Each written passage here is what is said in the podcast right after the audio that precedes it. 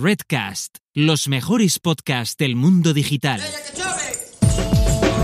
Marketing for E-Commerce Podcast con Rubén Bastón.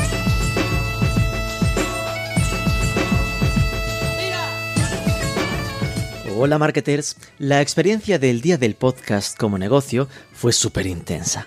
16 horas de contenido, más de 60 ponentes pasando por escena, más de 500 registrados, más de 1500 espectadores únicos, personas que estuvieron pasando eh, como espectadores a lo largo del evento, para que después sigan diciendo algunos que esto del podcast es minoritario. Os dejo en notas enlace a un resumen de los 14 aprendizajes que sacamos en modo resumen del evento en Marketing for E-Commerce. Muchas gracias a Adrien y a Podimo de nuevo por apoyarnos en esta iniciativa y bueno, a Paul Rodríguez, a Corti y a todo el equipo de Redcast por este estupendo trabajo colegiado en la organización. Entonces, que ya de relax pensando en la Navidad y el nuevo año? Nada de eso. Estamos ya preparando para el jueves 10 de diciembre, para la vuelta del puente de la Constitución, un nuevo webinar. Será el día perfecto para hacer valoración de cómo ha ido el Black Friday y de revisar en modo última hora cómo prepararse para la Navidad, para esta última campaña de ventas del año. Y lo vamos a hacer con empresitas. Vamos a estar con Worten, con AliExpress y con la herramienta de feeds para e-commerce Lengo. Así que os dejamos ya en notas un enlace para que vayáis guardando sitio.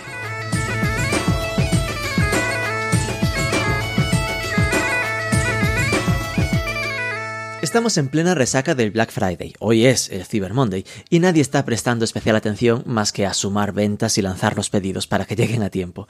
Cuando pase la euforia y toque analizar cómo han funcionado las campañas, llegará el momento de la atribución, no me enrollo porque vamos a profundizar en esto en la entrevista, pero partamos de la base de que si te limitas a usar la atribución por defecto de Analytics, lo de el último clic, estás penalizando muchos formatos de marketing que ayudan a los clientes a conocerte, pero que no están pegados al momento de la compra.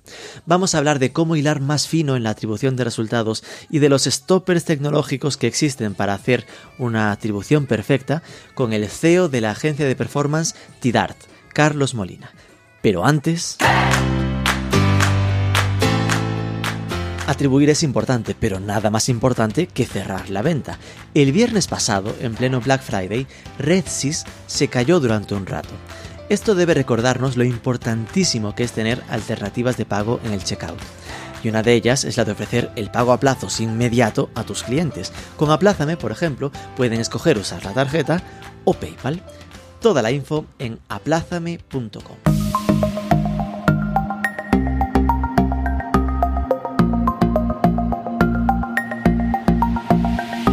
Carlos Molina, muy buenas. Muy buenas, ¿qué tal? Encantado. CEO de la agencia Tidart. Empecemos un poco por conocerte, de dónde vienes y qué hacías antes de lanzarte a montar esta agencia. Joder, em, mi vida así, la verdad que llevo trabajando en lo que es digital o internet, pues prácticamente 17 y 18 años, ¿no? Antes, inicialmente, bueno, pues ahí cuando estudié la carrera hice mis pinitos con algunas eh, páginas, con algunos socios y, y tal y no sé cuántos. Y bueno, esa parte no fue mal, fue parte de mi aprendizaje. A partir de ahí monté comercios electrónicos, los vendí, después de eso monté una agencia, que no era esta, no era Tidart, monté otra agencia eh, que desgraciadamente tuve que cerrar porque, bueno, me dejó un cliente a deber muchísimo dinero y, y tuve, tuve que cerrar. Y cuando acabé dije, oye, ¿ahora qué hago, no? Si, si, si lo único que sé es vender por internet, pues si supiera poner ladrillos, pondría ladrillos, ¿eh? sin ningún problema, pero solo sabía uh, relacionado con, con, internet. Y dije, bueno, pues nada, monto otra agencia. Y entonces nada, poco a poco esta sí que fue eh, Tidart, la monté ahí sentado ahí en una mesita en, en la oficina de un cuñado que me dejó ahí un, un hueco y nada, a partir de ahí poco a poco fuimos creciendo y nada, hasta ahora, después de pasar ya 10 años casi o algo así, más o menos. Entonces fue ese mítico principio de empecé haciendo webs, ¿no? Sí. ¿Cuál era la carrera?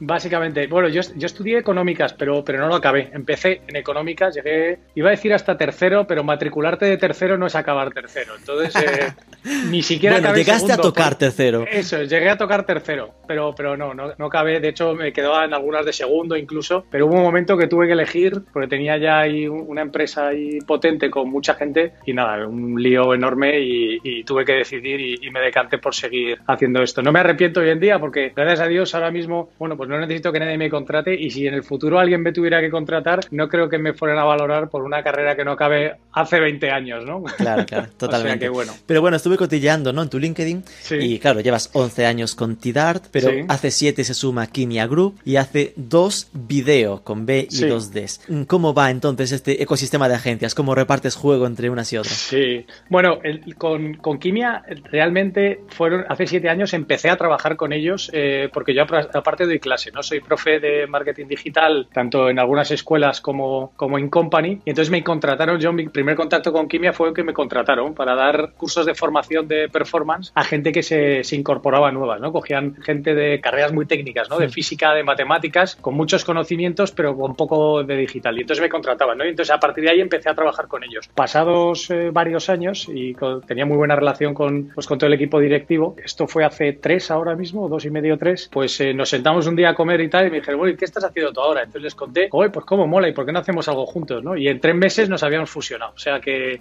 fue ahí, sí, sí, sí, fue ahí súper rápido. Ahora mismo sigo centrado en, en- en la agencia, sigo de CEO, pero dentro de la agencia y dentro del grupo, sobre todo de Quimia, pues hacemos muchos eh, eh, proyectos digitales, ¿no? Que tienen que tener con tecnología. Y dentro de eso, bueno, pues una de las eh, áreas en la que estoy poniendo mucho foco es, es video, ¿no? Que es una plataforma tecnológica de compra de inventario de vídeo, ¿no? El, objetivo es aglutinar todo el inventario del mundo, sea directo o sea a través de programática o cualquier wall garden, etcétera, etcétera, pues a través de una, de una sola plataforma. Y ahí estoy, pues haciendo funambulismo entre diferentes áreas, entre la parte de la agencia, entre los nuevos proyectos que lanzamos y un montón de cosas ahí metido hasta el cuello. O sea que, pero muy bueno, muy contento. Entonces, déjame ver si lo entiendo bien. Video sería más una especie de herramienta tecnológica, aunque, aunque en el fondo su, su objetivo final es vender ¿no? Eh, los, los espacios de vídeo, pero Eso que, es. lo que lo que hace es contactar con, so- con plataformas, soportes para comprar eh, espacios que puedan emitir anuncios en vídeo. Eso es. Bueno, aglutinamos todo el inventario. Nosotros no tenemos inventario propio. Eh, a través de video lo que hacemos es nos conectamos, por ejemplo, con todos los Facebook, YouTube, TikToks, etcétera. Nos conectamos por la API y tienes una sola plataforma en la que se reporta todos los resultados de las campañas del inventario de vídeo por un lado y por otro lado toda la parte de optimización.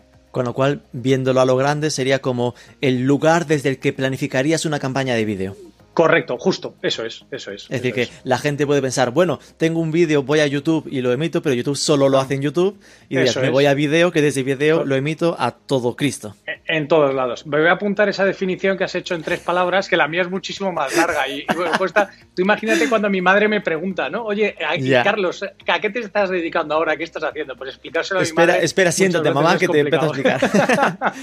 y después, Justo. entre Kimia y Tidart, ahí me cuesta un poco más, ¿no? Porque son como Sí. dos agencias. Como, eh, ¿Qué diferencia hay entre las dos? Kimia realmente no es, no es, no es una agencia. La, la- la parte de la agencia es TIDAT. Kimia es un grupo tecnológico Vale, que es tiene como que Kimia es la divisiones. matriz.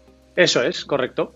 De hecho, lo que hizo Kimia fue comprar toda la agencia, Ah, el, el vale. 100% de la agencia, y eh, yo hice un intercambio de acciones. Ahora soy managing partner de, de Kimia, sigo dirigiendo como CEO algunas de las divisiones y, y nada, eso te decía, pues aquí, con todo el lío aquí. Pero es Ahora fundamentalmente sí. Todos los proyectos son tecnológicos. Tenemos desde proyectos de bolsa, esta parte de vídeo, eh, la agencia publicitaria, que dentro de la, la agencia, eh, bueno, pues más allá de ser solo única y exclusivamente una agencia de medios, pues somos una agencia de medios muy especial en el sentido, tenemos más desarrolladores, no tenemos diseñadores gráficos, por ejemplo, pero tenemos eh, developers, tenemos eh, data science que nos ayudan a, pues, a desarrollar tecnología para mejorar la eficiencia de las campañas de los clientes. ¿Cuántos sois para hacerme una idea así de tamaño? Pues en, en Tidart ahora mismo entre todos, contando servicios centrales, etcétera, debemos ser unos 40 o así más o menos. Vale. Presentas a Tidart como Sí. agencia de medios digitales, hasta ahí bien, Ujú, y vale. data, Sí. especializada en respuesta directa mediante metodología científica.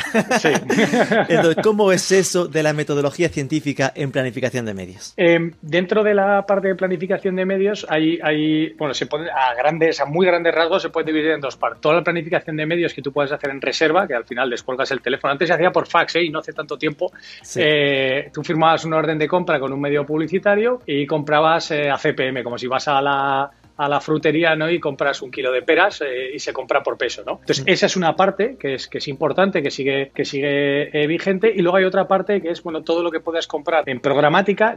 Cuando hablo de programática, no específicamente estoy hablando de plataformas de programática ni un double click, etcétera, etcétera, sino también Google, un Facebook, un Instagram, un TikTok, todo este tipo de plataformas, ¿no? En el cual la compra no se hace generalmente en reserva, eh, sino que tú vas eh, pujando por cada una de, las, de, esas audiencias y en cada uno de los momentos. En esa parte entra a formar parte ¿no? una parte mucho más importante desde el punto de vista tecnológico, es decir, no, no en, una campaña en, reserva con un medio, pues tú compras a CPM y eso es lo que hay y, ya está. En esta otra parte tú eh, tienes que, la parte de medición cobra muchísima más importancia, ¿no? Y todas las dimensiones del tráfico, es decir, no solo las audiencias, sino es que no es lo mismo el rendimiento de esas campañas cuando te ven desde un dispositivo móvil o desde un desktop, no es lo mismo cuando te ven mujeres que hombres, etcétera, etcétera, ¿no? Entonces todas esas diferentes dimensiones que tiene el tráfico a la hora de comprarlo, pues hace que, bueno, pues que tenga una componente matemática eh, muy importante más allá de, más allá de, bueno, pues de, lo que puedas comprar a partir, a, través de todo ese inventario en directo que comentaba antes. En ese sentido ahí es donde apoyamos un poco, ¿no? A, los clientes o donde, donde, donde intentamos marcar nuestro diferencial. Como te decía antes, nosotros somos una agencia de medios. Dentro de la parte de agencia de medios, para que te una idea,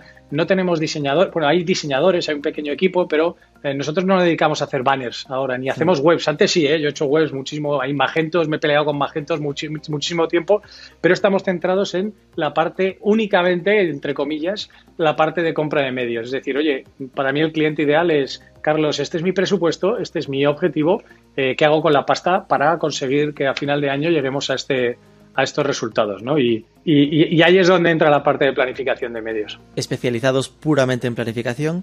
Y esto quiere decir que vuestro cliente ideal sería el que os da los banners hechos o directamente le dices, no me los hagas, ya me monto los, los, automáticos en Google, dame fotos en crudo y yo los creo. Pues Hacemos, pues hacemos una combinación de ambas cosas. Normalmente el, tipo de cliente que tenemos, em, eh, también es verdad que en la parte de diseño no la tenemos muy enfatizada porque el tipo de cliente que tenemos, normalmente ese equipo lo tiene interno y son ellos los que te pasan las creatividades y todo hecho. Al final, em, esto no quiere decir que no, juzguemos, es decir, por nuestras manos o por nuestras pantallas pasan cientos de o decenas de miles de banners todos los años eh, y los equipos al final, pues oye, si les entra un banner... igual está bien hecho, igual no. Correcto, si, si es un banner para performance le falta el call to action porque no tiene botón, pues nada, entonces se devuelve, oye, tal, esto no va a funcionar igual de bien que si, que si no lo tiene. Entonces, eh, pero sí, normalmente viene hecho. Ahora, todos estos banners dinámicos, etcétera, etcétera, es una cuestión de dentro de la parte de performance y dentro de la parte de análisis, el test A-B es, es, fundamental. Entonces, lo que hacemos continuamente es testar, ¿no? Entre todas esas creatividades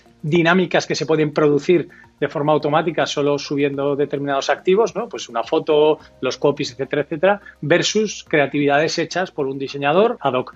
Es verdad que hay anunciantes son muy tiquismiquis con su marca, que lo entiendo perfectamente, y que los anuncios dinámicos pues no les valen, ¿no? Al final tienen unas guías de estilo súper cerradas y súper centradas en el que la, la marca tiene que aparecer a un centímetro de arriba a la izquierda en esta combinación de color con esta tipografía y entonces pues estamos ahí un poco de manos atadas con todo el tema dinámico. Pero siempre que se pueda nosotros intentamos testar y probar todas las eh, diferentes posibilidades que te da. Que esto yo creo que es importante porque muchas veces eh, yo lo veo también con los copies, ¿no? Cuando hablamos de SEM, mm, que siempre hay el copywriting, ok, el copywriting es importantísimo, pero a veces mm. eh, si te centras en voy a hacer el mejor texto de la historia para esta creatividad y eso lo contrastas con cinco copies hechos más o menos a voleo, eh, el testing AB es muy cabrón y te acaba diciendo Que, igual gana el texto crudo, el texto cutre y no el super pensado, porque el super pensado el 20% no lo han entendido. Yo prefiero, yo, yo prefiero no comprometerme. Yo cuando me llega un cliente y dice, ¿qué crees que va a funcionar mejor? No tengo ni puta idea. O sea, no me preguntes, no me preguntes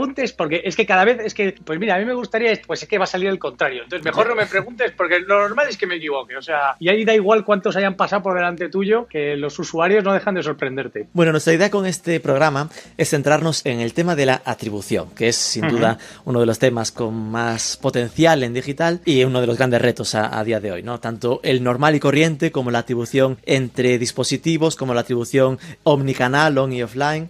tiene sentido que a ti te importe mucho, ¿no? Porque al final lo más habitual es que la atribución beneficie no a los que están haciendo banners, para entendernos, ¿no? Es decir, que alguien que trabaja en planificación será el que más habrá sufrido esa dictadura del último clic y más puedo decirte, es que de verdad no hagas caso a esto.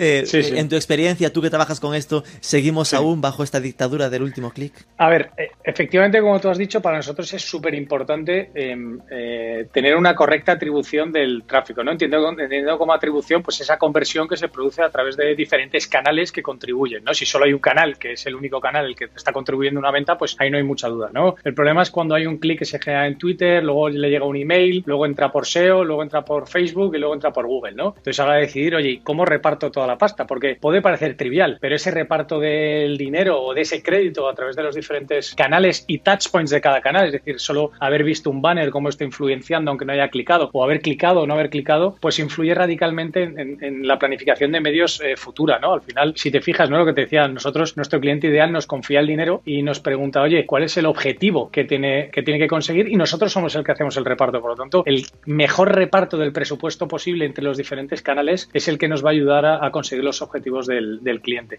En este sentido, eh, atribución, ¿no? Se nos llena la boca, ¿no? De hablar de atribución a mogollón de gente porque es verdad que está en boca hoy en día, pero se lleva hablando de atribución ya muchos años. Desgraciadamente, no se ha avanzado todo lo que se podría avanzar en atribución, porque tecnológicamente es complicado, ¿no? Ahora sí, entraremos un poco más al detalle, pero más allá de, cuando hablo de tecnológicamente, no es que no, existan programas, ¿no? O no exista software o no existan eh, determinadas herramientas que nos permitan medir la atribución. Es precisamente porque los grandes players de generación de tráfico hoy en día en el, en el sector se protegen de los demás para compartir datos. Y eso hace que eh, haya muy pocas o poquísimas herramientas que te permitan tener una visión holística, ¿no? De, de, qué es lo que está ocurriendo. Más allá de que luego entren problemas, ¿no? Pues más allá, pues dentro de la atribución, pues la atribución multidispositivo, ¿no? ¿Quién es capaz de saber que alguien ha buscado desde desktop y luego desde una tablet y ha terminado comprando con el ordenador de casa de la hija con el usuario tal, ¿no? ¿Cómo, cómo vinculas toda esa parte? Bueno,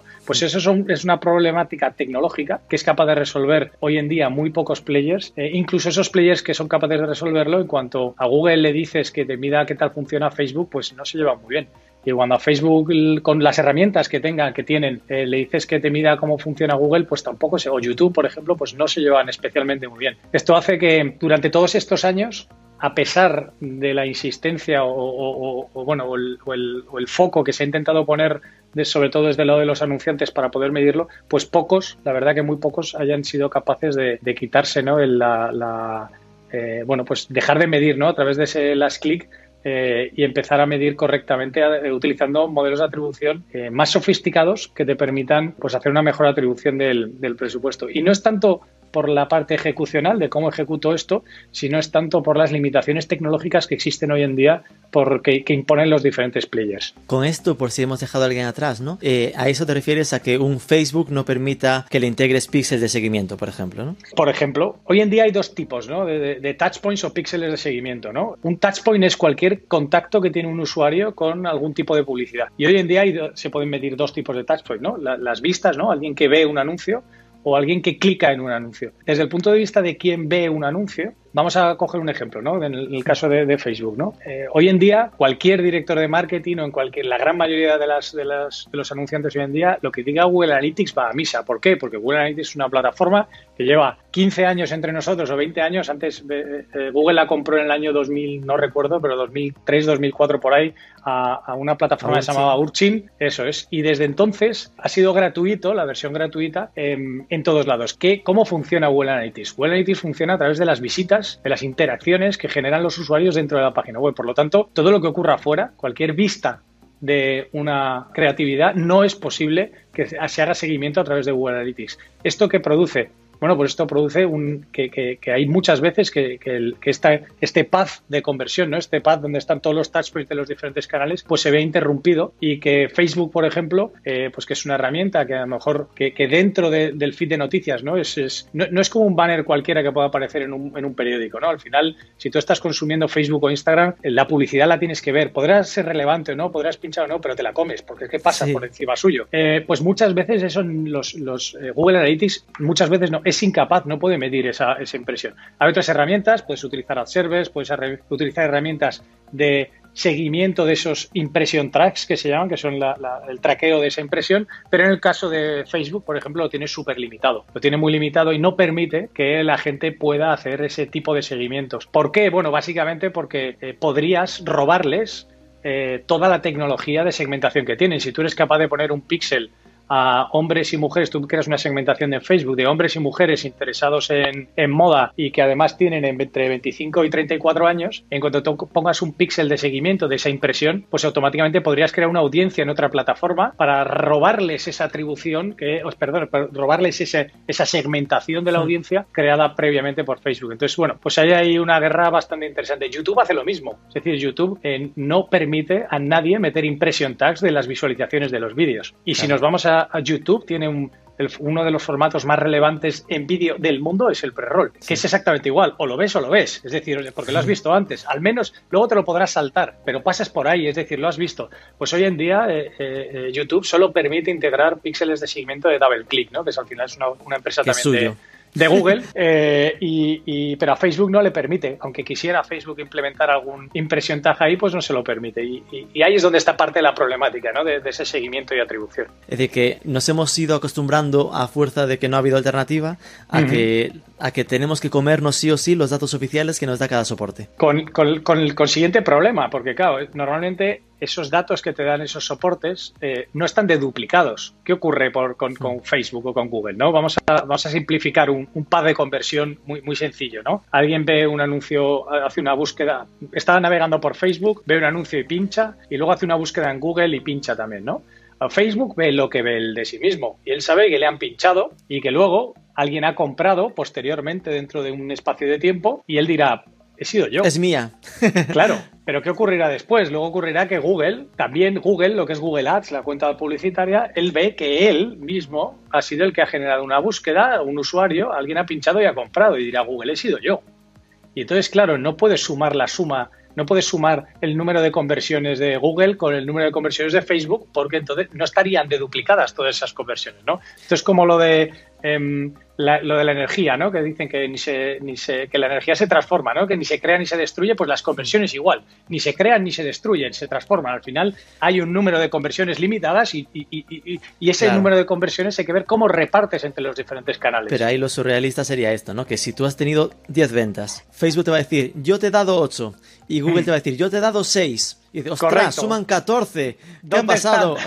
hay cuatro ventas que no me han llegado, ¿no? Es que hay cuatro que, han, que han pasado por los dos, pero cada uno se la, se la adjudica a sí mismo, ¿no? Se la adjudica a sí mismo. Y ahí es donde entran a formar juego, donde empiezan a jugar pues todas estas herramientas de atribución, ¿no? Que son capaces de hacer un seguimiento de los diferentes touchpoints con las limitaciones que tienen cada uno de ellos eh, eh, para poder intentar tener ese resultado de 10 conversiones que son las reales y hacer un reparto de esas 10 conversiones, no solo entre canales, sino entre el tipo de touchpoint. No es lo mismo un clic que una impresión, no es lo mismo, de hecho, no es lo mismo una impresión vista que una impresión, que hay mucha gente que, que Las impresiones efectivas, ¿no? Eso es. Pues, eh, realmente la gran mayoría de plataformas, Facebook, por ejemplo, tiene una cosa, yo, le doy palos a todo, ¿eh? no sé si esto lo da alguien de Facebook o alguien de Google, a lo largo de esto yo soy bastante, normalmente no contento a nadie cuando, cuando luego la gente me dice los de Google, eh, normalmente que soy muy azul, ¿no? que soy más de Facebook que de Google, y los de, y los de sí, sí, sí, y los de Facebook y los de Facebook al revés me echan la bronca en plan, joder, tío, tú eres súper pro Google y tal, yo soy pro anunciante y digo cosas buenas y cosas malas de los dos. Estaba comentando, ¿no? El caso de, vistas. de las impresiones vistas. el caso de Google, cuando tú montas una campaña de display en, Google, el número de impresiones que te muestra son impresiones vistas. ¿Y qué es una impresión vista, no? Pues una impresión vista, según la llave, es una publicidad, un banner que se ha visto al menos el 50, cuando es en, en imagen, al menos el 50% durante un segundo. Y todas las impresiones reportadas por Google son vistas. Las de Facebook no son vistas, son impresiones nada más. ¿Qué significa? Lo podéis hacer la prueba, ¿no? Cogéis vuestro Facebook o vuestro Instagram eh, entráis dentro del feed y desconectáis la red y los datos. Quitáis la red y los datos y rastráis para abajo. Veis que hay, todavía hay anuncios cargados que se siguen viendo durante un slide. Si no hubierais hecho slide más, esa impresión se hubiera ah, contabilizado para Facebook cuando realmente es una impresión que ni siquiera se ha llegado a ver. O sea que ojo, cuidado ahí con las mediciones de cada una de las plataformas, porque cada uno tiene sus cosillas. Esto ya es importante. Acaba de, acabamos de descubrir a la gente una cosa que es que impresiones a secas significa que se ha cargado el banner, lo hayas visto o no, haya estado en, en, zona de visionado en la pantalla. que esto es lo mítico que se hablaba de, está en el marca en el pie, en el marca.com en el pie. Tú te quedaste en la primera noticia, pero ya ha contado como una impresión de banner. Esto en programática pasa también. Es decir, en programática no solo hay que contabilizar las impresiones, sino el, hay, un término muy interesante en, en programática que se llama el viability, que es el porcentaje de veces que esas impresiones han podido ser vistas en la pantalla con este criterio, ¿no? que decía imágenes, al menos el 50% del, del, banner durante un segundo. En el caso de vídeo son dos segundos, al menos el 50% y que haya estado cargado. Entonces, eh, ojo, cuidado, hay Google, muy bien, porque solo muestra las vistas. Y por otro lado. Punto para Google. Eso es. bueno, punto para Google desde el punto de vista de la transparencia, que es verdad. Ahora, tampoco nos engañemos. El tráfico de Google eh, a través de GDN es mucho más caro que otros lados. ¿Por qué? Porque todas las impresiones que se muestran ahí son, son vistas, no son las. Claro, dices, no, en programática se ven la mitad sí, la mitad no. Es que te va a salir la mitad de caro, porque las que no se han visto tienen menos valor también. Los anunciantes lo saben y, o las agencias y quieren pagar menos por esas eh, eh, impresiones. Entonces, bueno, es una cuestión solo de, bueno, pues tener el conocimiento de saber cómo se miden cada una de las cosas, que es muy interesante. En todo caso, eh, entiendo que en vuestro caso esa, ese problema de que, de que el que triunfe es el último clic está en que es el que más perjudica a los banners, ¿no? Porque al final en el camino del usuario los banners están en una fase iniciática de descubrimiento y no de consideración o compra, ¿no? Totalmente. A ver, al final, em, em, hoy en día, la verdad que es muy triste decirlo, ¿eh? pero todas las plataformas, y aquí incluyo todas, me da igual que sea Google, que Facebook, que Programática, han entrado en una guerra al final en la cual es más importante ser capaz de atribuirte conversiones que incluso prácticamente la tecnología que ofreces a los anunciantes. Es decir, al final ellos saben que si tú eres capaz de reportar al usuario a través de cualquier plataforma un número de conversiones, la capacidad que tienen hoy en día los anunciantes para poder evaluar cuánto de reales o cuál es el peso específico que tienen esas conversiones es tan complicado que tener en tu plataforma el numerito a la derecha del todo que te diga que hay 16 y otra que no es capaz de atribuirse tan correctamente las conversiones, poner cuatro, aunque realmente haya participado, es más importante incluso que la parte tecnológica, porque eso es lo que va a hacer que te pongan pasta a ti y que no le pongan pasta al otro. Es lamentable, ¿eh? o sea, es súper triste, pero, pero es, la sensación cada vez que me da, sacan tecnologías, actualizaciones, oye, vamos a, eh, vamos a cambiar el pixel, hay una guerra, ¿no? Aquí entre los navegadores también, ¿no? Chrome quitando cookies, Safari bloqueando desde hace un mogollón de tiempo,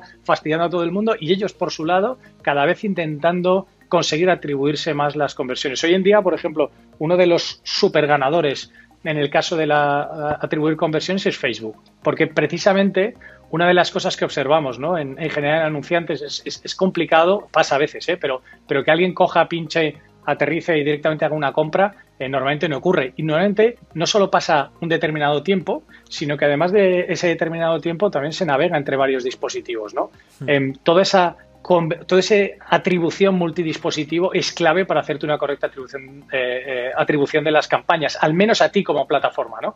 Ah, hay Facebook arrasa, tiene la mejor tecnología multidispositivo del mundo. Todo el mundo tiene o ha instalado alguno de los productos de Google en todos y cada uno de sus dispositivos. Por lo tanto, ellos son capaces de vincular perfectamente y correctamente cada clic que se produce en cada dispositivo a través de los diferentes... Eh, es la fortuna eh, de que lo esté haciendo no por cookies, sino porque estamos logueados realmente, estamos registrados. Correcto. Es, eh, Facebook y Google, a Facebook le preocupa poco lo de Chrome. Es decir, sí le preocupa porque hay un porcentaje de, conversiones que también se atribuye a través de cookies, aunque la gran mayoría es a través de a través de IDs, pero ese es uno de los players que le preocupa poco. Google es el que ha incentivado todo esto, y aquí me voy a meter un poco con, con, Google en este caso, em, Google ha dicho eh, en pos de, ¿no? de la privacidad de los usuarios, que esto es, clave para ellos, en pos de la privacidad de los usuarios van a, eh, bueno, pues van a cortar todas esas cookies de terceros, etcétera, etcétera, a través de los navegadores. Em, no hay ninguna, ninguna, absolutamente ninguna directiva que le ha dicho que no se puede hacer directamente. O sea, no hay una fecha límite. La fecha límite se la han puesto ellos. Es una fecha límite que se han puesto ellos mismos. Em, en la cual ellos saben que van a poder seguir haciendo un seguimiento más o menos eh, normalizado de todas esas conversiones perjudicando al resto de players. Es verdad que a Facebook le va a molestar poco, pero hay otros players muy grandes en el sector, en los sectores digitales, a los cuales va a perjudicar mucho. Imagínate eh, todo, todo, el tema de afiliación, los tradeables de turno, los Awin, toda la parte Criteo, por ejemplo, AdRoll, todos estos, sí. AdRoll, etcétera, etcétera, todos esos están jodidos entre los otros. O sea, que, que realmente están buscando tienen que buscar alternativas muy ágiles para poder seguir haciendo una correcta atribución, que al final, vuelvo al principio, es lamentable, pero, pero, pero conseguir atribuirte cada una de esas conversiones a través de tu, propia plataforma es la clave para que los anunciantes en general te dejen, eh, te inviertan más dinero a ti en lugar de invertírselo a otros. Entonces, recapitulo, quedaríamos con que para que la plataforma venda necesita plantear, enseñar unos resultados altos, ¿no? De mira que has conseguido 45 ventas gracias a mí. Aunque después supiésemos que si el cliente usase una forma completa de medirlo, en vez de 45 habrían sido 16 o 22. Correcto. Eh, Google lo que está haciendo es, me voy a cargar las cookies para cuando ya esté preparado para medirlo sin ellas y se va a cargar Ellos tienen IDs también, a ¿eh? de la competencia. Correcto. Por, por, IDs también tiene, es decir, Facebook también tiene IDs de, todos sus productos, YouTube, eh, Gmail, etcétera, etcétera. O sea que, que también tienen un, un pool Los de Android supongo que también están logueados. Todos los de Android, cada vez Los que, tienen el Chrome, en el fondo tienes la sesión abierta de Chrome. Tienes la sesión, si la tienes, o sea, ellos tienen también, ¿eh? no, no, es, no es tan potente como es ahora mismo Facebook, pero es el segundo más potente. Y habrán evaluado, habrán dicho, oye, es verdad que Facebook sigue ahí, que es nuestro gran competidor. ¿Qué pasa si, si barremos a todos estos que están aquí en medio, que podrán generar conversiones, pero si no son capaces de poner ese numerito de conversiones a la derecha en, el, en la UI, ¿no? De cada uno de ellos, pues al final les vamos a perjudicar, ¿no? Y, esto va a, perdón, al asunto de que, de que el que ha estandarizado este último clic, en el fondo fue el cabrón de Analytics, ¿no? Porque lo tiene por defecto.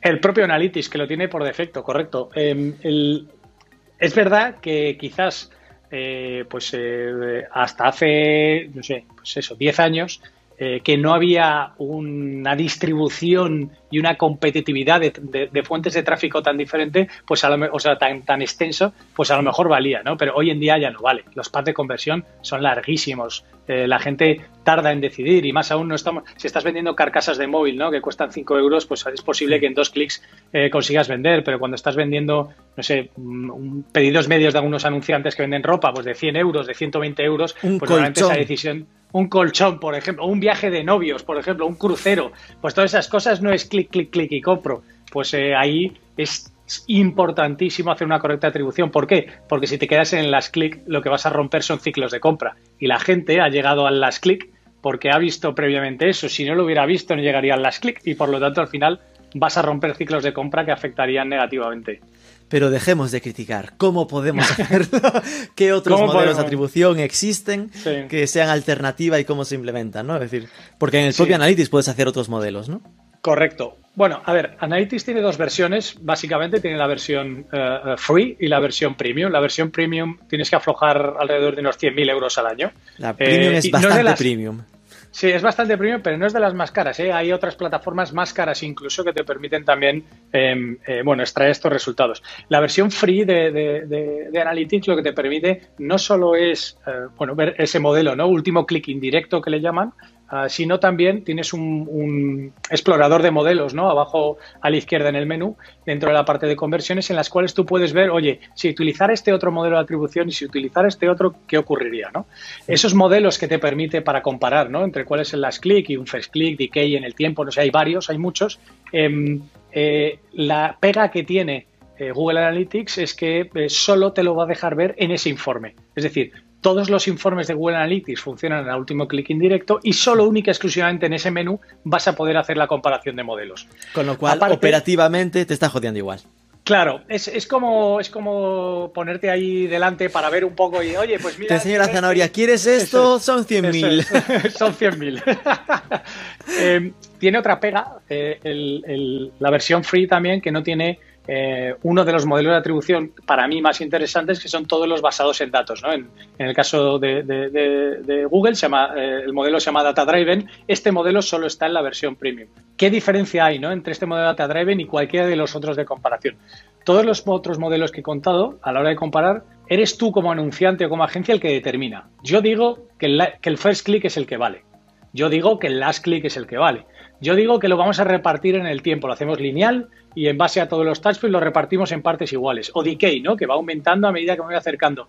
Todo ese tipo de modelos de atribución. No digo que estén mal ni estén bien, no hay, eh, para, para, para, precisar, no hay un modelo de atribución perfecto, no hay ninguno que sea perfecto ni que funcione perfectamente, pero el problema de estos modelos es que eres tú el que determinas que este es así.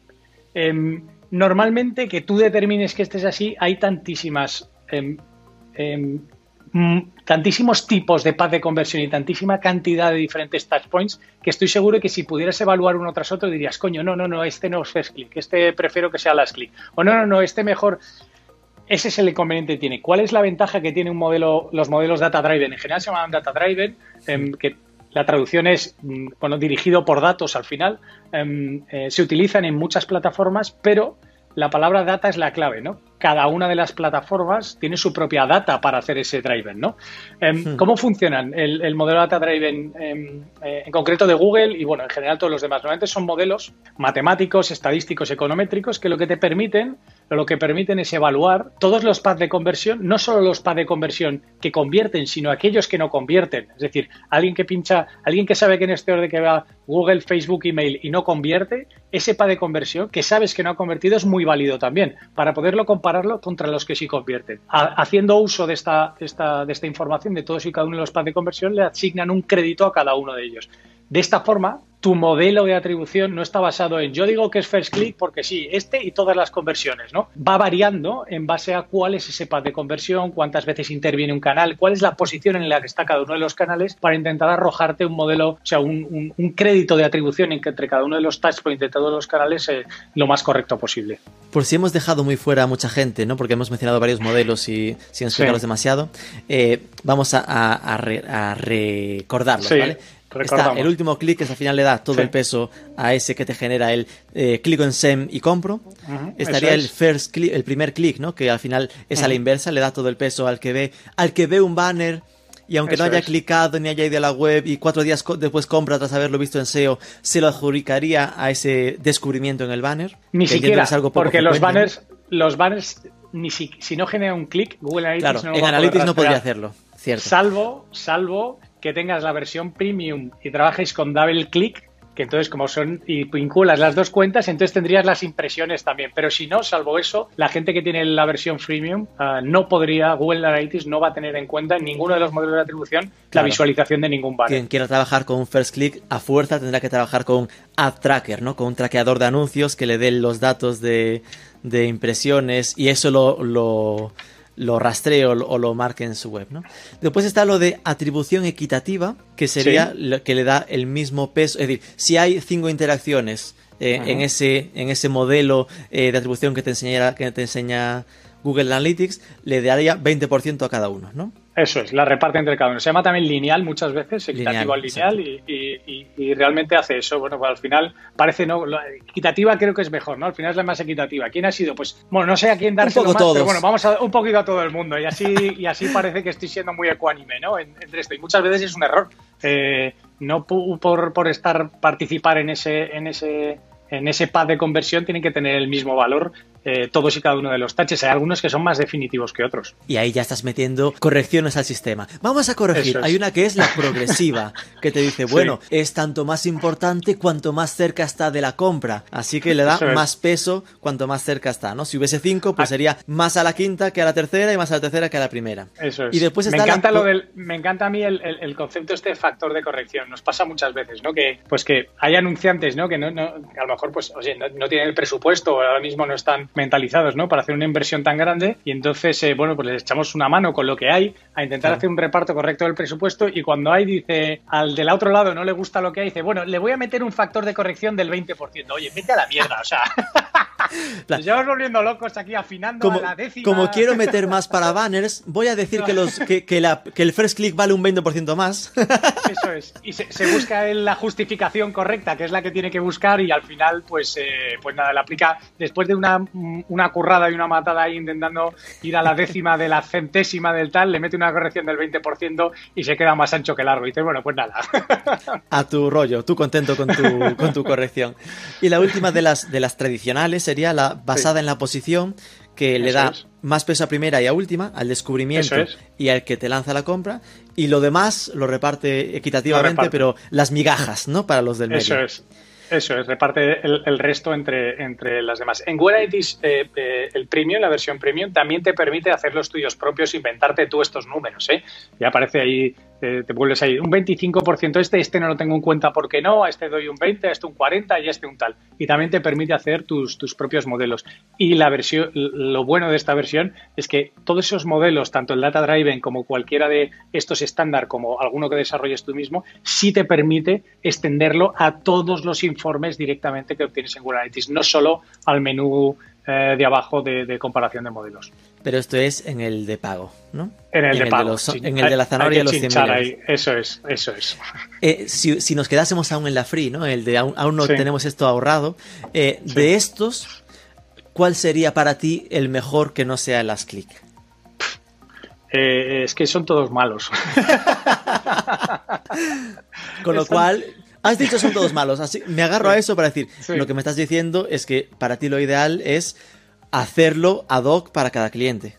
Correcto, pero, pero, pero ad hoc no es me invento yo que esto es un 20, este es un 40 y Ad hoc no es meter el factor de corrección, que decimos. Eso es, ad hoc no es trabajar con esos factores de corrección que están muy bien, ¿eh? Yo ahí, eh, cada uno con lo suyo, al final, eh, nosotros lo que vamos a hacer es repartir el presupuesto en función de los resultados que den, pero em, todos los paths de conversión son diferentes unos, unos que otros, son diferentes entre sí mismos y aplicar una misma norma de atribución para todos y cada uno de ellos, para mí es un error. No es lo mismo que alguien haya visto y luego clicado, que haya clicado y luego haya visto. No es lo mismo que esté Facebook al final que al principio. No es lo mismo, por ejemplo, que alguien, un anunciante, vamos a pintar un path de conversión de descubrimiento muy, muy, muy, muy fácil y cómo se atribuye mal en Analytics, ¿no? Imagínate, alguien ve un banner, ni siquiera lo traquea, eh, le llega un Facebook, clica, eh, luego le llega una newsletter porque se ha suscrito y le llega también, etcétera, y cuando al final, al final en todo el path de conversión, llega el usuario y busca en Google, hace una búsqueda en Google con la marca concreta.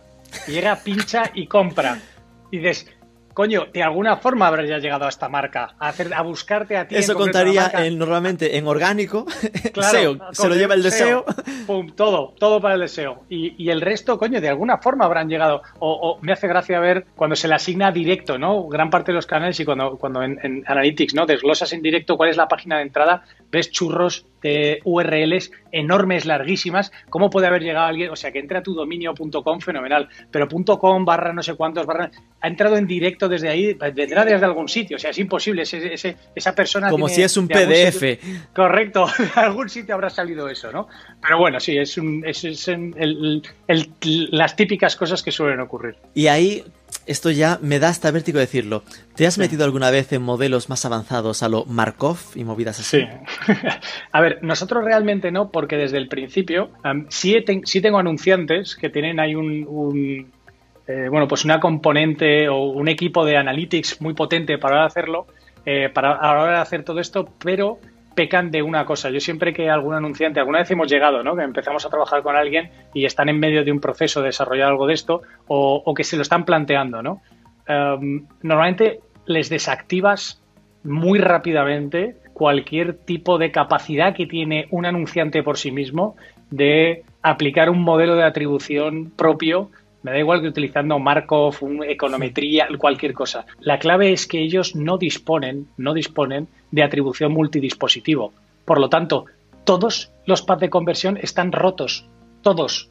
No tienes capacidad de saber esa atribución multidispositivo cómo está afectando. Por lo tanto, ya puedes ser un mago de las matemáticas o de la estadística, dedicarte a hacer ahí Markov o las cadenas de Markov o cualquier otra cosa de las que quieras, que si los datos sobre los que trabajas están rotos y están partidos, tendrás un montón de paz de conversión que nunca convierten, que si se utilizara una herramienta que es capaz de medir esa atribución, podría unirla con otro paz de conversión que sí convierte hecho en otro dispositivo. Y tú, como anunciante, no vas a tener nunca la capacidad tecnológica de poder hacerlo, porque por desgracia, los usuarios no están logueados todos a través de todos los dispositivos ni en tu página, ni en tu aplicación móvil, ni en ningún otro sitio.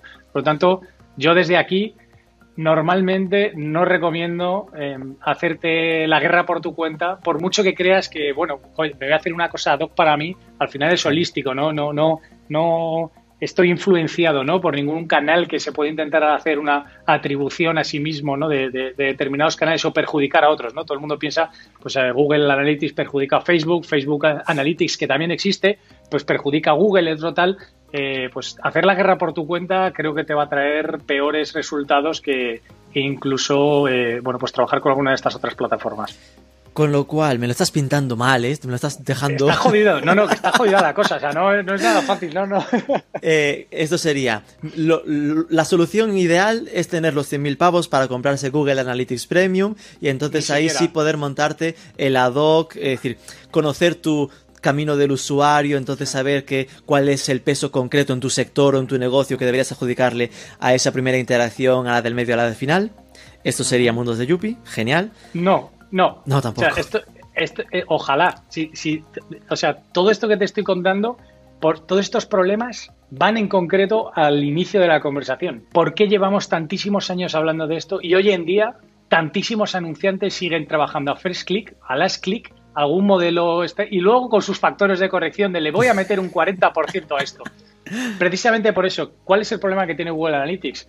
o que tienen todas las plataformas. ¿eh? Me da igual que sea incluso la de Premium. La de Premium está muy bien, tiene un montón de cosas, pero eh, depende de cuál es tu mix de medios. Si tú tienes una inversión publicitaria potente en Facebook, Google Analytics no te va a ayudar. ¿Por qué no te va a ayudar? No te va a ayudar porque, no, te va a medir ni una sola impresión y los clics en concreto, esto es un, esto es un tema bastante interesante que la gente no, no, no sabe, pero si os fijáis, cuando navegas en, tanto en Facebook como en Google, normalmente el 90%, el 90 y pico por ciento de toda la navegación es a través de móviles. Dentro de esa navegación móvil es a través de la aplicación móvil. cuando tú pinchas en cualquier publicidad, si te fijas, el navegador que se abre no es tu navegador original, no es el del Chrome o es el Safari de cada uno de ellos, es un navegador propio de cada, del propio Facebook o del propio Instagram. Por lo tanto, ellos están controlando la sesión. De hecho, incluso podrían bloquear parte incluso del código de Google Analytics. Podría decir, pues aquí no carga el código de Google Analytics. Por lo tanto, un clic en un anuncio de Facebook, aunque tú le pongas tus UTMs fantásticas, podría llegar y, bueno, de momento Facebook deja que cargue el código de Google Analytics. Qué generoso. sí, sí. Y Google Analytics te lo va a mostrar y te va a decir, pues mira, ha habido una visita con tus UTMs y todo. Ahora, tú te pones a navegar con el navegador de Facebook o de, o de Instagram y una vez que eh, vas a hacer la compra, ¿no? Que es muy típico. Oye, voy a comprar. Y de pronto, oye, es que no tengo mis datos, ¿no? Los datos de, pago, que momento tengo registrados en mi propio navegador, que, me, autocompleta el formulario, no están directamente aquí. ¿Qué hago? Voy al botoncito de abajo y digo, ábreme Chrome o ábreme Safari, ¿no? Que me abra el navegador propio. Google Analytics esto le sienta fatal. ¿Por qué? ¿Qué, ¿Qué, observa Google Analytics? Google Analytics observa un cambio de navegador, por lo tanto es una visita nueva no es capaz de atribuir el anterior clic el primero aquí. ¿Por qué? Porque Facebook no le proporciona el device ID. Viene desde una aplicación móvil que no tiene cookies y llega a un navegador.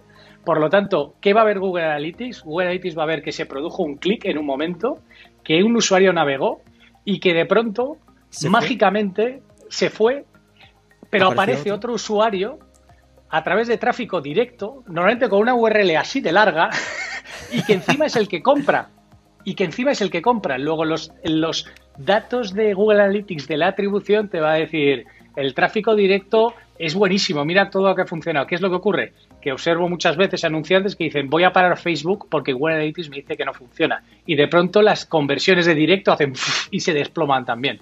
¿Por qué? Porque no tiene unidos los dos estos. Entonces, ni siquiera son los mundos de Yuppie, como ves. No existen, eh, hoy en día en atribución hay otras herramientas, ¿eh? más caras incluso algunas de ellas, y no existen mundos de Yuppie en atribución hoy, hoy en día. ¿Y esas otras herramientas, entiendo que estás hablándome de Adobe en el antiguo Omniture o ni esa? Ni esa. O sea, te estoy hablando de herramientas, sí, que funcionan de forma holística, es decir, no son ni de Facebook también tiene un Facebook Analytics, que a la diferencia, la gente piensa en Google Analytics y dice, vale, pues es para medir todo. Y Facebook Analytics es para medir Facebook. No, no, Facebook Analytics es para medir todo también, ¿vale? Pero según Facebook.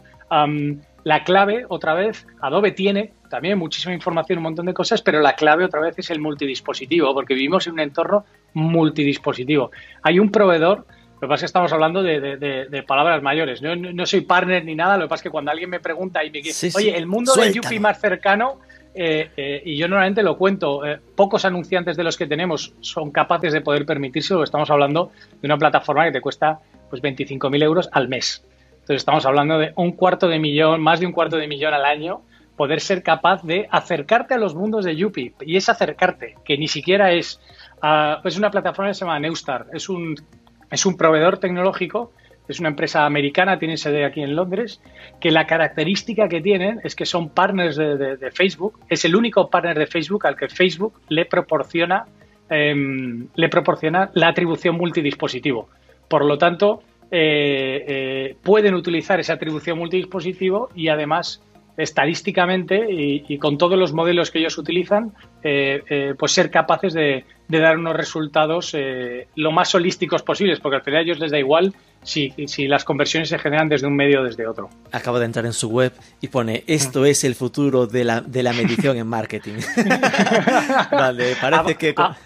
A, base de, a base de billetes, sí, sí, pero a base de billetes. Con lo cual, su gran diferencia está ¿eh? en que ellos pueden entrar en esa plataforma tan cerrada que es Facebook, básicamente. ¿no? pueden, Facebook les presta su atribución multidispositivo. Y entonces, bueno, al final son pares de Google también, de diferentes estos, pero tienen problemas también. ¿eh? Google ahí es muy cerrado, por ejemplo, todo lo que ocurre en YouTube, todas las impresiones de YouTube, eh, Facebook, eh, Google no se las da a nadie. Y da igual ni a estos ni a ninguno. Solo están a través de ellos mismos, de su plataforma de double click. Por lo tanto, al final, no solo no hay una no solo no hay un modelo de atribución ideal, no solo no hay una plataforma ideal, sino que en base a cuál es tu mix de medios, en general, pues debes intentar buscar ¿no? esa plataforma que te va a satisfacer más, sabiendo que es imposible, imposible que tengas de forma ah, correcta o de la más correcta posible no toda esa atribución, al menos hasta hoy en día. Estamos en, un, estamos en mundos complicados. Fíjate, una, una herramienta que te cuesta 300.000 al año y no es capaz de medir si tienes una campaña en programática en double click, porque double click a través de su red no le da la información a nadie, da igual que sea él que ningún otro, eh, o eh, todo el tráfico que el tráfico sí, pero todas las impresiones generadas en YouTube tampoco podrías hacerlo. O sea que, estamos en, tiempos difíciles. Vale. Te leí en algún artículo hablar del análisis incremental de las campañas, como una forma de. Entiendo que es ese paliativo de, voy a mm. hacerte esta vez para comprobarlo. ¿Cómo funciona este, este sistema? Correcto. Bueno, esto es, esto es una alternativa es una alternativa a poder eh, eh, medir, ¿no? A, poder hacer esta, esta medición. Es un, se hace un análisis estadístico también de todo esto, pero básicamente por contaros un ejemplo para que veáis lo importante que es esa medición incremental, ¿no? De, esas conversiones incrementales o incluso tráfico incremental, ¿no? Em, vamos a coger un súper gran anunciante eh, que todo el mundo conoce, ¿no? Vamos a imaginarnos un Zara en España, ¿no? ¿Quién no conoce Zara en España? Todo el mundo, ¿no? según Facebook, ¿no? Si fuéramos a un Facebook, por ejemplo, eh, ¿cuántos millones de, personas hay en Facebook? Eh, si, lo coges y haces la segmentación, te dice que hay unos 25 millones. Normalmente de esos 25 millones, em, eh, la mitad son hombres, la mitad mujeres, más o menos, pues tendrías alrededor de unos 12 millones de mujeres, ¿no? De esos 12 millones de mujeres, tú segmentas, yo qué sé, las que tienen, las que les gusta la moda y a lo mejor te salen, no sé, 8 o 10 millones, básicamente. Si tú dispararas una impresión a cada una de esas 12 millones o 10 millones de personas, si dispararas una sola impresión, Facebook podría decir, todas las compras que se generen después de yo haber hecho una impresión, han sido yo, porque yo he generado una impresión. Y dirías, coño, es que hay gente de esa que ya iba a comprar por su cuenta. Es decir, las marcas, las marcas, sobre todo las marcas más potentes, si tienes una marca pequeña no, no, no, es, no es muy relevante medir esto, pero las marcas potentes, los usuarios tienen el concepto se llama prominencia. Tienen prominencia a generar compras, ¿no? Por la notoriedad que tienen esas propias marcas. Por lo tanto, si Zara en España no hiciera publicidad, de hecho casi no hace, pero si no hiciera publicidad absolutamente nada, seguiría vendiendo. Si lo hiciera Movistar, por ejemplo, seguiría vendiendo altas. Toda esa, todo ese volumen de ventas que ocurren, toda esa prominencia, hay que tenerla en cuenta a la hora de evaluar, porque si no, ya os digo, o sea, 10 millones de impresiones no cuestan tanto. Es decir, en un Facebook ahora mismo te está saliendo el CPM, que es decir, número de impresiones por cada mil está saliendo a unos 3 euros. Eh, si lo multiplicamos para salir para, los 10 millones, no es tantísimo dinero. A cambio de atribuirte todas las compras que haga Zara en toda España. Tú dirías, joder, estas campañas son súper eficientes. No, no son súper eficientes, lo estás midiendo mal, porque no estás midiendo la prominencia que tiene una marca por sí mismo para generar compras. Y de aquí viene el concepto de incrementalidad, ¿no? Es em, eh, lo que voy a medir no es la efectividad de un canal porque esté en el path de conversión, sino la efectividad incremental de ese canal, porque que esté en el path de conversión no significa que haya sido clave para que, el usuario decida comprarte. Correcto, que haya sido por ti. sobre todo esto, como te decía, ¿no? Este concepto es muy importante para las, para las marcas, sobre todo que tienen mucha notoriedad. Y si, si, eres una marca pequeña que acabas de lanzar, pues es una startup y tal, aquí no, no, no, no merece la pena medirlo. ¿Por qué? Porque si no hubieras generado ese clic o esa impresión, eh, los usuarios no tienen prominencia ninguna para generar conversión. No te conocen. Eso es. Entonces, hay diferentes metodologías para poder medir todo esto. Pasa siempre, son estudios estadísticos, eh, poder hacerlo. Eh, Facebook, por ejemplo, la herramienta que tiene se llama Test and Learn, está, es gratis y está disponible para todo el mundo. Que sea gratis no quiere decir que sea barata. ¿Por qué? Gratis es que está a tu disposición. No es barata, ¿por qué? Porque para que los resultados sean significativamente relevantes, pues a lo mejor tienes que invertir en 15, 20 días, pues unos 20.000 euros. Depende de cada país, depende de un montón de cosas. Entonces, es verdad que la inversión va orientada a generar tráfico que te va a generar ventas, eso está claro, es decir, no esos 20.000 euros no se los pagas a alguien para que te haga el estudio, eh, eh, pero, pero hay que invertirlas. eso es, hay que invertirlas. Necesitas esas condiciones para poder invertirlo. Básicamente no por ninguna otra cosa, sino porque los resultados eh, al final son estadísticos y necesitan ser significativos. ¿Cómo funciona esta herramienta? Básicamente la herramienta lo que hace es seleccioname una audiencia, dices 10 millones de personas, la parte de forma aleatoria y heterogénea en dos, de forma aleatoria, va separando y separa dos grupos, ¿no? Uno se llama el grupo de control y otro del de test. Lanzas campañas publicitarias y entonces Facebook solo va a impactar, solo va a impactar única y exclusivamente al grupo de test. Al grupo de control no le va a mostrar ninguna publicidad. ¿Esto que va a hacer? Etiqueta a todos, pero solo se la enseña a la mitad para poder comprobar. Eso es como el, como el pixel de Facebook no está para los usuarios de Facebook, está en tu página. Es decir, todos los usuarios pasan por ahí. Facebook posteriormente va a poder medir aquellos que les ha mostrado una publicidad, cuántos han convertido, y aquellos que no les ha mostrado una publicidad, cuántos han convertido también. Porque, como hemos visto antes, no solo por la prominencia del usuario, sino otros canales pueden estar contribuyendo a la compra. Esa medición incremental lo que hace finalmente es eh, restar eh, cuántas conversiones se han producido Ah, porque ha sido impactado por Facebook, menos las conversiones que se han producido igualmente, aunque no te han impactado por Facebook. Y de ahí te viene el concepto incremental. Eres capaz de medir la incrementalidad de conversiones que te produce cada uno de los canales. Es decir, sería los que he conseguido nuevos y que no habría tenido si no fuese por las campañas. Correcto, correcto. Y como estas conclusiones no son categóricas, no es, no es uno más uno, son dos, por eso precisamente vienen, hay modelos estadísticos detrás que son capaces de sacar toda esta información y por eso se necesita un volumen de tráfico y un volumen de conversiones suficiente para poder medirlo. Google tiene otra herramienta, es gratis también, pero, pero no es tan pública o no la ofrece de forma tan fácil a los anunciantes que se llaman geos, que, es para hacer un tipo de estudio que se llama geoexperimentos. de hecho, creo que hay un solo equipo para el mundo entero eh, que, que, creo que no es muy grande y estos estudios son muy... Hay que perseguir mucho a, Google para conseguir que te haga un, estudio de estos. Básicamente ellos, la, audiencia, no la pueden dividir de esa forma, eh, lo, hacen, lo hacen geográficamente. Es decir, cogen un determinado territorio y hacen un análisis estadístico a través de un sistema que se llama clustering, en el cual separan de un territorio unas determinadas ubicaciones de otras y en función de esa separación eh, hacen una separación, eh, le llaman gemela, es decir, que el comportamiento el comportamiento, no el número de conversiones, sino el comportamiento de los usuarios en las dos zonas eh, gemelas eh, eh, se puede ser similar y hacen lo mismo. Uno es un grupo de test, otro el de control, impacto a unos, a los otros no los impacto y finalmente analizo cuál es el volumen de conversiones incrementales producidas por Google versus entre el grupo de, test y el grupo de control. Vale, con lo cual, para finalizar, me, estoy quedando triste con eso. Porque en el fondo la conclusión vendría a ser, el último clic no es, eh, no es lo ideal, pero tampoco tenemos ninguna alternativa que nos solucione la vida.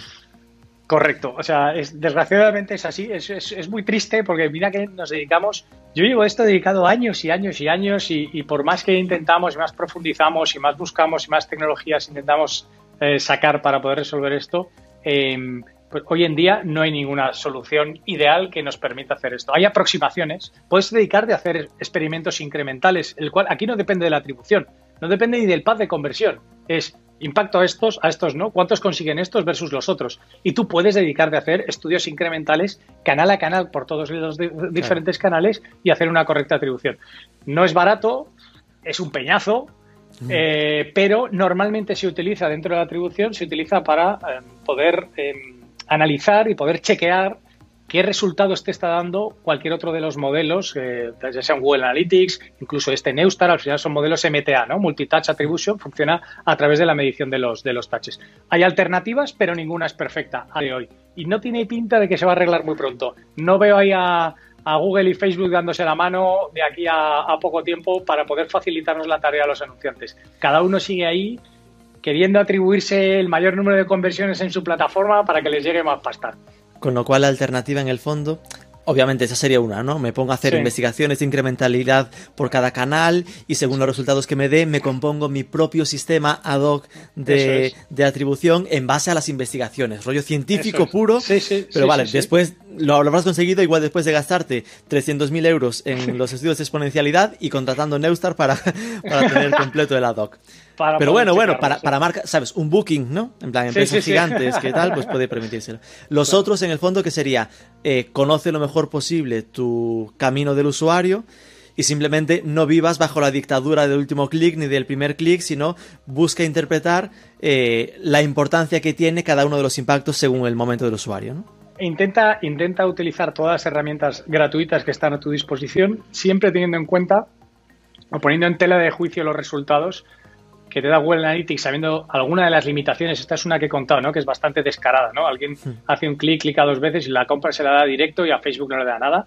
Em, eh, Facebook Attribution, por ejemplo, también tiene, existe Facebook Attribution, no solo para el tráfico de Facebook, es el Facebook, es el tráfico global y también tiene sus modelos. Entonces, intenta tener instalado eh, y corriendo todas las herramientas que puedas permitirte y en base a los resultados y las limitaciones y el mix de medios que tú tengas que te arrojen, pues intenta eh, eh, eh, utilizar esa información para hacer la mejor distribución posible. Y si te puedes permitir hacer estudios incrementales, esos estudios incrementales te pueden permitir luego chequearlos contra cualquier modelo MTA como el de Google Analytics, en el cual tú digas, vale, Google Analytics me dice que hay este número de conversiones y el estudio incremental, que es lo más preciso y exacto posible, me dice que hay estas otras. Puedes sacar multiplicadores para que haciendo tres o cuatro estudios incrementales a lo largo del, del, año, utilizando ese multiplicador de conversiones que hay entre los resultados que te han dado eh, las conversiones incrementales y lo que te está dando Google Analytics, pues puedas ir tirando en el día a día, ¿no? Madre mía, Carlos Molina. Muchísimas gracias. nada. una idea de posible entrevistado, alguien de Neustar que nos quiera recomendar. ¿Alguna pues persona del sector que... creas que sea interesante para machacarlo con el podcast? Para machacarlo con el podcast, eh, bueno, eh, en cuanto a medición, yo siempre tengo ahí una persona de referencia que es Gema, del arte de medir, es una persona ahí súper interesante de medir. En general, del tema de medición. Es verdad que desde atribución eh, eh, normalmente, de hecho, algún podcast he hecho yo con ella respecto de este tema, ¿no? Porque está muy interesado tanto ella como sus anunciantes. Y luego de los anunciantes de cada uno, el, vicepresidente de Neustar para Europa es español. O sea que si te interesa y quieres hablar con él, te puedo pasar el contacto. Es un tío bastante majete. O sea que, que, seguro que a lo mejor eh, estaría interesado en que, en que le hicieras algún, algún, alguna entrevista. no estará mal para, para, conocer un poco más en detalle esta herramienta que sinceramente no la tenía mapeada. Y de pues Google Analytics, llámale a la puerta ahí del edificio de ahí de, la Torre Picasso. Ahora habrá poca gente, me imagino, y preguntas Estarán a, en casa. cualquiera. Estarán en casa seguramente a cualquiera de todos los que quieran ahí contarte. Pues nada, Carlos, muchísimas gracias por intentar, aunque no lo hayamos conseguido, intentar haber solucionado este problema de la atribución. Bueno, es que si, si se soluciona en 20 minutos o en 10 minutos diciendo yo, oye, hacer esto y esto, yo me quedo sin trabajo. O sea que. Eres parte del problema, entonces. Tú tampoco quieres que se arregle. parte del problema y de la solución, las dos cosas, pero sí, sí. Venga, muchísimas gracias. Muy bien. Muchas gracias a ti.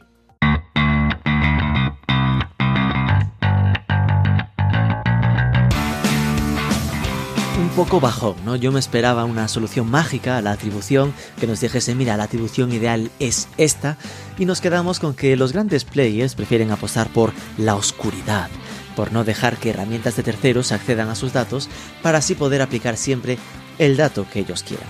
Si alguno de vosotros ha escuchado el podcast y tiene la solución, que nos avise, ya sabéis, en ebooks o por redes sociales o con una review en la app que uses, sea como sea, Tengas la solución o no, suscríbete a Marketing for E-Commerce y nos escuchamos el próximo lunes.